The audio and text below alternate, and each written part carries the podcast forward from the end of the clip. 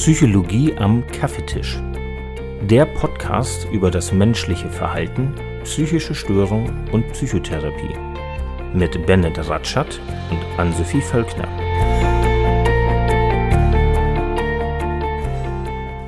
Moin Ann-Sophie. Hey Bennett. Ja, danke nochmal für den wärmenden Kaffee, den ich gerade bekommen habe, nachdem ich mir mal wieder auf den Zug wartend meine Beine abgefroren habe, aber jetzt bin ich ja da. Ja, Mensch, das mit dem Zug ist nichts Neues, aber schön, dass du es geschafft hast und endlich können wir unsere nullte Folge aufnehmen. Ja, die Idee mit dem Podcast hat sich entwickelt vor einem Jahr, würde ich sagen. Ja, das kommt hin. Vor ungefähr einem Jahr waren wir mal wieder in der Lernphase. Da waren wir ja noch im Bachelor tatsächlich, Ja. ne? Da kam das so zum ersten Mal auf. Denn wir haben ja schon einen Bachelor-Podcast eigentlich gemacht. Bloß jetzt nicht so professionell wie jetzt, sondern Lernpodcast. Spannend ist ja eigentlich, wie es dazu gekommen ist. Also wir haben uns ja schon vorher im Bachelor sehr viel beim Lernen unterstützt und gegenseitig unsere Lernskripte zur Verfügung gestellt. Ja, irgendwann haben wir dann angefangen, nicht nur die Lernskripte aufzuschreiben und zu verschicken, sondern wir haben sie dann ja auch noch in Form von Podcasts aufgenommen. Ja, du hast mir erst Sprachnachrichten ganz viele geschickt und hast dann ja richtig Audiodateien erstellt, später auch mit Intro und Outro. Und wie du weißt, also ich bin ja ein auditiver Lerntyp. Ja, fand das sehr gut, weil dann konnte ich mir beim Spazierengehen diese Lerninhalte reinziehen und war dabei in Bewegung. Und das war für mich irre effektiv, muss ich sagen. Ja, ich habe mir meine eigenen Lernpodcasts tatsächlich auch selber angehört. Also zum einen hat es mir sehr viel gebracht, die aufzunehmen. Durch das Erklären lernt man ja auch. Ja. Aber auch selber anhören. Das ist einfach viel angenehmer, als sich noch dreimal dasselbe Kapitel durchzulesen oder denselben Foliensatz. Du hattest das ja aus Spaß damals auch schon mit deinem privaten Spotify-Account veröffentlicht. Ein paar Lernpodcasts von dir, ne? Ja, genau. Also veröffentlicht nicht, weil ich damit jetzt irgendwie berühmt werden wollte, sondern ich habe die einfach nur veröffentlicht, damit ich sie besser anhören kann. Wie oft hast du dir denn deine eigenen Lernpodcasts angehört? Oh, ich selber habe in diesem Jahr alleine 604 Minuten lang meinen eigenen Podcast gestreamt. Ja, hast du gut gelernt. ja, ich habe definitiv viel gelernt. Meine Mutter hat auch einmal reingehört und hat, äh, ja, hat mir rückgemeldet, dass das sehr gut verständlich rübergebracht ist. Also, dass auch ein Nicht-Psychologie-Student oder Studentin das sehr gut nachvollziehen kann. Sie meinte, dass man das auch der allgemeinen Bevölkerung zur Verfügung stellen könnte, was ja dann auch dazu beigetragen hat, dass die Idee sich entwickelt hat, äh, ja, einen Podcast zu gründen. Also das ja einerseits und ähm, wir hatten uns ja mal darüber unterhalten, wie so das ähm, allgemein psychologische Wissen in der Bevölkerung ist. ja, da hatten wir ja schon den Eindruck, dass das Allgemeinwissen über psychologische Themen nicht so groß ist. Ist ja auch irgendwie letztendlich nachvollziehbar. Also in der Schule wird das ja nicht beigebracht. Ja, leider gibt es da noch kein Fach in der Schule zu. Genau, und wie soll ein Laie? Ein, ein Laie, ein, ein Mensch der Allgemeinbevölkerung, also jemand, der sich jetzt nicht mit Psychologie intensiv auseinandergesetzt hat, dann nachvollziehen können, wie eine psychische Störung entsteht. Ich finde da das Beispiel immer ganz gut, dass ja jeder in der Schule Biologie hat, ne? Ja. So, und da lernt man ja alles über die Zelle und über Krankheitserreger und ähm, dann ist ja auch sehr gut nachvollziehbar, wie durch ähm, einen Krankheitserreger eine Erkältung beispielsweise entsteht. So, Ja. aber dieses Basiswissen der Psychologie hat ja niemand. Und wie ist, also wie soll denn jemand nachvollziehen können, wie eine psychische Störung entsteht? Also ich finde das total nachvollziehbar. Einerseits, andererseits finde ich das auch total schade, weil psychologischen Erklärungen ähm, sind jetzt nicht so komplex. Man muss die nur kennengelernt haben. Ja, definitiv. Ich finde auch, dass das in der Gesellschaft fehlt.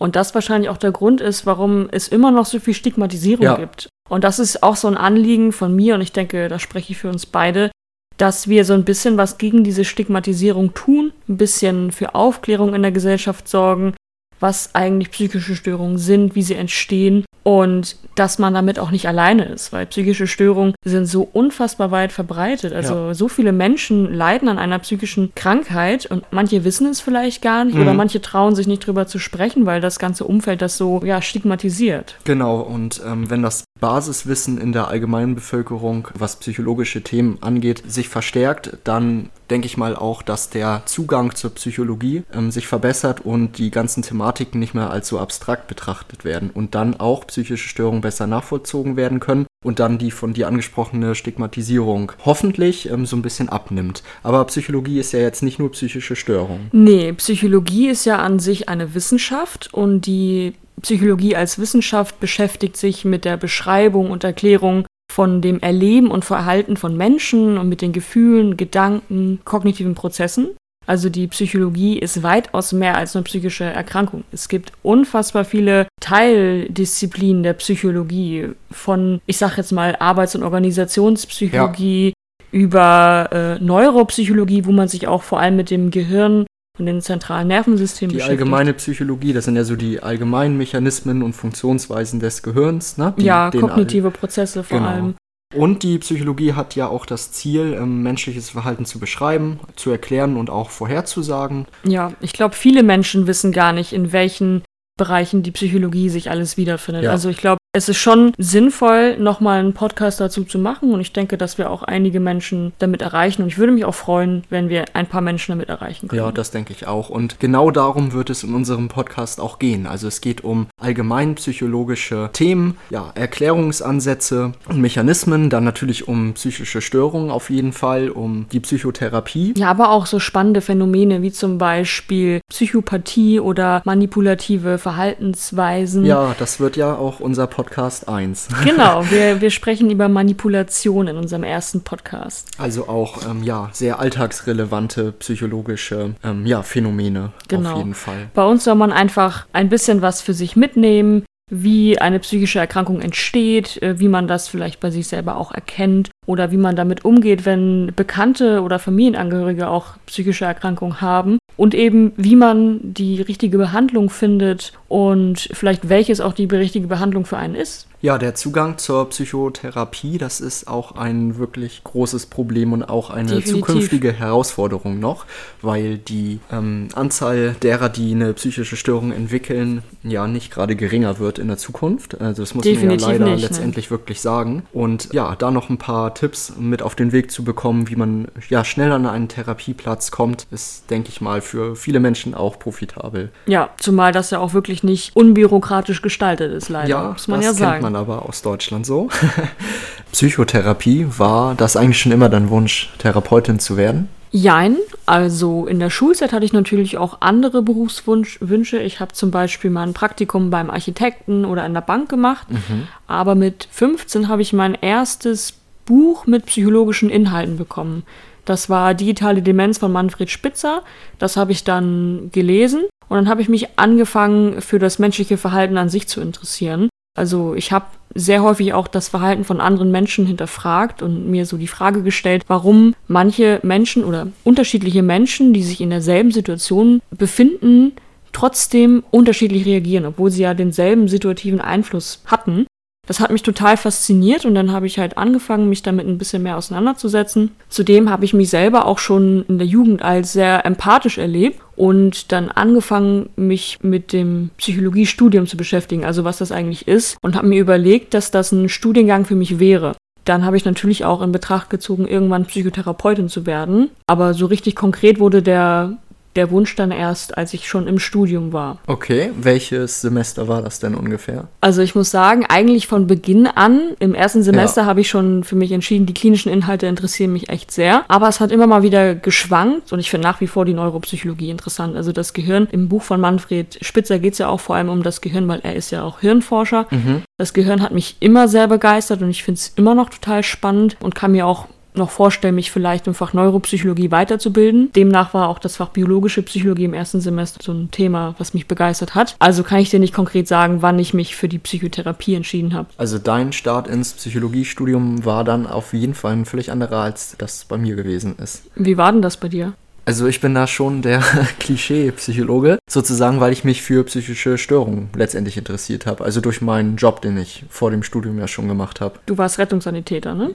Ja, genau. Also ich bin Rettungssanitäter und habe aber nie im Rettungsdienst gearbeitet, sondern eher im also sozialen Hintergrunddienst beim Malteser Hilfsdienst, mache ich auch immer noch. Da fährt man ja Hausnotrufeinsätze. Ähm, die Patienten, die man da hat, die befinden sich ja meist auch in einer außergewöhnlichen, plötzlichen Ausnahmesituation. Also die lösen den Hausnotruf ja nicht aus, ja, weil irgendwie was Alltägliches passiert ist, sondern weil die meist plötzlich erkrankt sind oder ähm, sich verletzt haben. Das sind ja erstmal somatische Erkrankungen, ne? also körperliche Erkrankungen. Und mich hat fasziniert, dass man bei diesen körperlichen Erkrankungen ja einerseits ja, ein Fachwissen braucht, um diesen Personen zu helfen, aber andererseits auch eine gewisse soziale Kompetenz, also eine gute Kommunikationsfähigkeit und äh, eine ja, gewisse Empathie. Ähm, und, und da hast du festgestellt, dass du das schon hast. Ich glaube schon, dass ich ganz gut auf die Patienten eingehen konnte und ähm, auch Verständnis aufbringen konnte für die Situation, in der die sich gerade befinden. Das ist bei diesen körperlichen Erkrankungen ja schon mal so.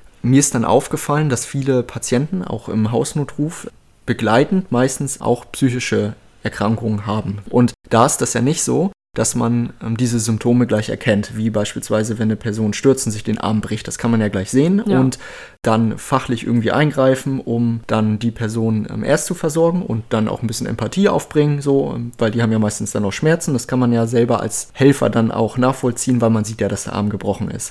Und der springende Punkt ist jetzt, dass ja bei psychischen Störungen nicht so. Also man kann die Symptome ja nicht konkret sehen im Sinne von, ich sehe jetzt einen gebrochenen Arm. Das ja. sind ja Gedanken, Gefühle. Ich finde das auf jeden Fall herausfordernd, weil man ja für Dinge Verständnis aufbringt, die man in der, in dem Moment, in der Situation vielleicht letztendlich gar nicht so nachvollziehen kann und vor allen Dingen in diesen Notfallsituationen nicht. Und das fand ich wirklich sehr interessant. Das hat mich fasziniert und das hat mich dazu gebracht, dass ich mich mit ähm, psychischen Störungen dann weiter auseinandergesetzt habe und das hat mein Interesse geweckt, psychisch erkrankten Menschen dann vor allem helfen zu wollen.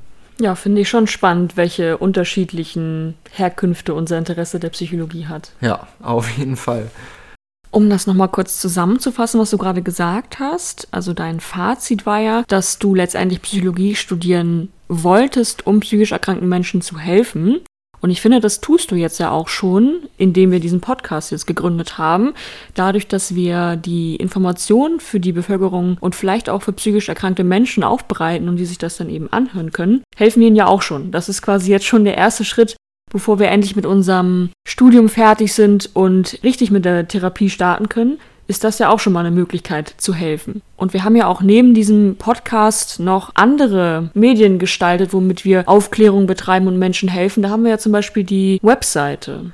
Ja, auf der Webseite findet man ja auch unsere Podcasts in schriftlicher Form sozusagen. Also wir haben ja zu jeder Podcast-Folge auch einen Blogartikel verfasst. Ja, genau. Und ähm, wir stellen uns noch, noch einmal vor, wer wir sind, ähm, was wir so machen, ähm, in, auch in unserer Freizeit, neben dem Studium. Also wir genau. sind ja beide beruflich aktiv neben dem Studium und ähm, verfolgen ein gemeinsames Hobby, auch wenn wir das nicht in der gleichen, in dem gleichen Verein, sag ich jetzt mal, machen und betreiben auch Sport. Genau, aber da stehen die Informationen zu auf der Website, falls noch jemand ein bisschen genauere Informationen über uns haben möchte. Ja, und auf der Webseite gibt es auch noch die Kategorie Empfehlungen. Also gerade vielleicht für Leute interessant, die sich mal ein Buch kaufen möchten. Da empfehlen wir auch, welche Bücher wir gut finden, welche wir gelesen haben. Wer möchte, kann da vorbeischauen. Und ansonsten haben wir noch einen Instagram-Account, wo wir auf die Folgen aufmerksam machen. Dort werdet ihr dann immer informiert, wenn eine neue Folge rauskommt. Und wir werden dort auch so ein sogenanntes Fachbegriffe ABC erstellen. Das heißt, da kommt in regelmäßigen Abschnitten in der Reihenfolge des Alphabets ein Fachbegriff. Also wir fangen an mit A und erklären dort dann einen Fachbegriff, der mit dem jeweiligen Buchstaben anfängt. Wenn euch das interessiert, schaut da gerne mal rein. Und ansonsten haben wir vor, alle zwei Wochen eine neue Podcast-Folge hochzuladen diese hier ist die Folge 0, also einfach eine Informationsfolge, wo wir uns den Podcast kurz vorstellen, aber richtig los geht es dann mit der Folge 1, wo es dann um das Thema Manipulation gehen wird. Und anhören könnt ihr euch den Podcast natürlich auf Spotify, da seid ihr jetzt ja wahrscheinlich auch schon bei dieser Folge gelandet. Wir werden den Podcast aber auch auf YouTube zur Verfügung stellen für Menschen, die keinen Spotify haben. Und ihr könnt ihn aber auch sonst in jeder anderen Podcast-App hören, wie Google Podcast, Apple Podcast oder was es da noch sonst so gibt. Gut, dann lass eine Kaffeepause machen und dann mit der ersten Folge starten. Ja, Kaffee klingt gut.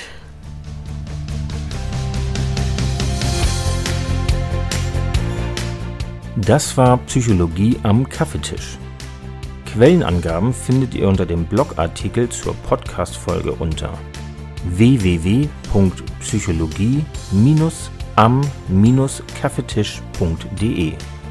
Folgt den Accounts auf Spotify, Instagram und YouTube. Bis bald.